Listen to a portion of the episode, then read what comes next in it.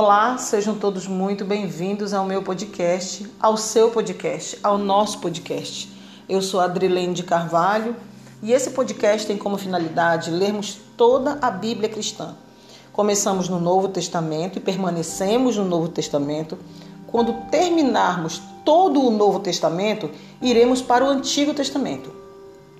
O livro que nós leremos hoje é o livro de Marcos, capítulo 8 e nós vamos falar sobre a cura de um cego de Betsaida, ok? Então, se você puder, faça o acompanhamento com a Bíblia, fazendo a leitura. Mas se você não puder, não tem problema. Faça o acompanhamento ouvindo a palavra de Deus, tá ok? Então, vamos lá.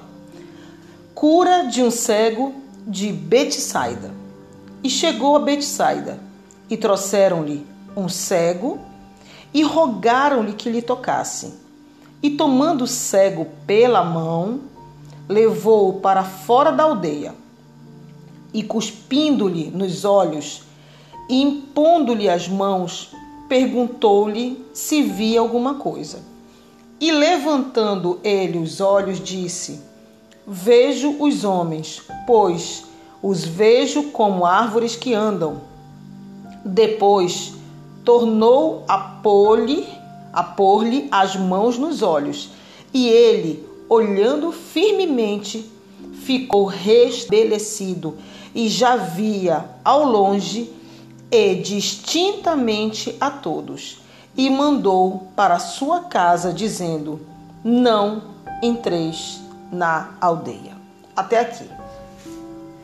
Quando nós falamos da cura de um cego, de um cego de Betsaida, nós podemos observar duas situações. Na verdade, três. Uma, quando o cego abriu os olhos, ele disse: Vejo como se árvores se movimentando. Porque ele via como árvores se movimentando se ele era cego? E cego nunca tinha visto uma árvore. Porque os cegos, eles enxergam com o cérebro, eles tocam nas pessoas. Então, ele, com certeza, já tinha sentido como era o movimento de uma árvore. Então isso ficou gravado na mente dele. Quando ele viu as pessoas se movimentando, ele associou as árvores. O que isso tem a ver com o contexto bíblico? Na minha interpretação, estou falando sobre a minha ótica, né? A ótica que o Espírito Santo faz, me, me toca o coração de falar para você. Antes de Deus te mostrar algo, de forma bem nítida, ele sempre vai te dar sinais. As coisas não acontecem por acaso. Eu vejo pessoas dizendo, eu já escutei até casar dizendo: "Ah, porque esse fulano, meu marido mudou muito para pior". Eu não sei porque eu estou falando isso, nem para quem eu estou falando. Ah, minha esposa era de uma maneira, ficou outra. Existem os sinais. O problema é que quando a pessoa, muitas vezes, ela está apaixonada, ela está apaixonada, ela não consegue ver os sinais mas Deus sempre nos mostra através de sinais. Isso se aplica em todas as áreas da nossa vida. Um trabalho que a gente está, ah, eu não quero sair desse emprego, mas Deus já te mostrou que é para você sair de lá. Ele te deu sinais. Antes de algo acontecer muito forte para você realmente ver, realmente aquela pessoa não era para mim, aquele trabalho já tinha acabado o meu tempo lá, já era para ter saído. Ou até mesmo uma congregação uma amizade. Mas antes de Deus, ele deu discernimento para você. Ele te deu um cérebro para você pensar. Ele te deu sinais. Esse cego, ele era cego de visão. Mas ele tinha discernimento do movimento das coisas e dos objetos, apesar dele nunca ter visto. Outra situação que eu vejo aqui é que ele diz, a palavra de Deus diz aqui no versículo 20, 25: Depois tornou-lhe a pôr as mãos nos olhos. Primeiro ele viu como se árvores se movimentando e depois ele esfregou bem os olhos e viu. Ele colocou bem a, pôs bem a mão nos olhos e viu. Então, antes de você ver as coisas de forma bem nítida, Deus sempre vai te mostrar sinais pessoas que se aproximam de você por interesse, pessoas que você considera amigos, mas na, na verdade só querem algo de você enquanto você é necessário. E a Bíblia, a Bíblia me ensinou, e eu tenho aprendido isso, a, as pancadas, que nós não devemos esperar nada de ninguém, seja quem for. Todas as pessoas na nossa, na nossa vida são passageiras. Quando você morrer, você vai morrer só. Ah, mas eu posso morrer numa tragédia. Mas você vai ser enterrado só. Você não vai ser enterrado junto com outra pessoa dentro de um caixão. Vai ser um caixão para você. Então você, nós temos que aprender a não esperar absolutamente nada de ninguém, nada de nós, nada do próximo e tudo de Deus. E isso é uma realidade. Nós temos que observar os sinais. Esse homem, depois de colocar novamente a mão no, nos olhos, no rosto, a Bíblia diz aqui: pôs, pôr-lhe as mãos nos olhos.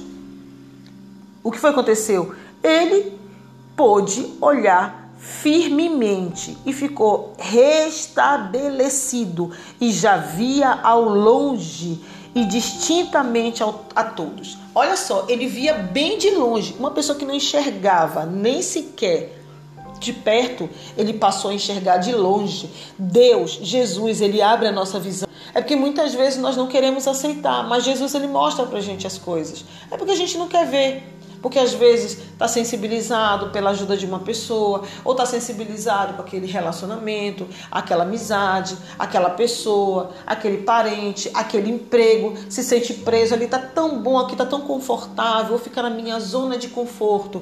E Deus começa a mostrar para a pessoa, mas a pessoa não quer ver, até que acontece algo, daquele estalo, aí a pessoa, poxa, bem que Deus já tinha me mostrado, só que a pessoa não queria enxergar porque ela estava cega espiritualmente, ou fingindo não enxergar, ou não aceitando o que Deus estava mostrando.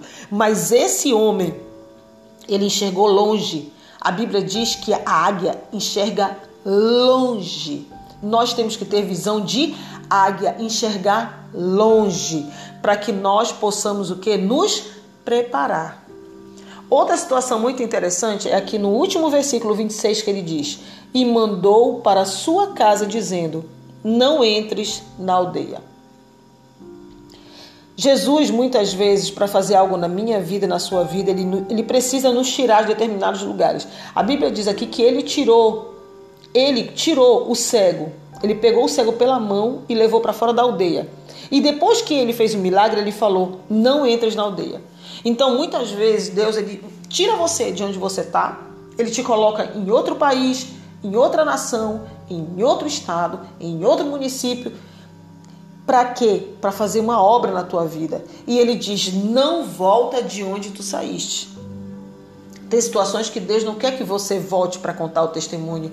Por quê? Porque Ele vai fazer as pessoas daquele lugar saberem o que Deus fez na sua vida.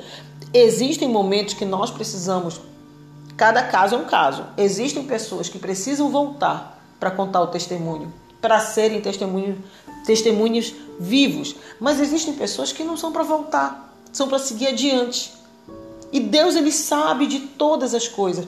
Jesus falou: "Não entres na aldeia". Então se Deus disser para você: "Não fique com este com este namorado". Se Deus diz: "Não fique mais neste emprego". Se Deus diz: "Não fique mais neste curso que você está estudando". Eu não quero você nesse curso porque eu tenho um propósito contigo maior em outra profissão.